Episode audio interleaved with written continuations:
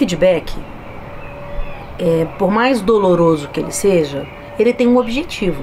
Ninguém precisa nem ofender e nem julgar o outro para colocar um ponto. Uma ideia ela pode ser colocada pela ideia em si. Então, se eu tenho que falar qualquer coisa para você, eu tenho que falar sobre essa ideia. Eu não tenho que falar exatamente sobre como a sua personalidade existe nessa ideia. Se eu falar é, o que aconteceu de fato, eu estou falando do fato, eu não estou falando de você.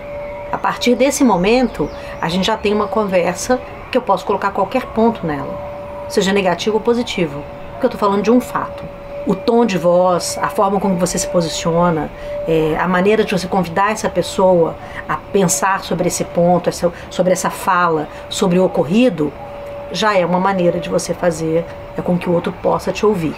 Ninguém é, gosta de uma conversa difícil. Ninguém gosta de estar em, situações onde o conflito pode gerar uma guerra. O conflito em si, ele nunca é um problema. O conflito em si, ele é sempre uma oportunidade. A guerra é gerada pelo desejo absoluto de colocar sua ideia na cabeça do outro. Então, uma conversa onde tenha é, uma, uma conversa difícil a acontecer é o que, que eu posso contribuir na vida dessa pessoa e o que ela pode contribuir na minha vida nessa conversa, nesse momento.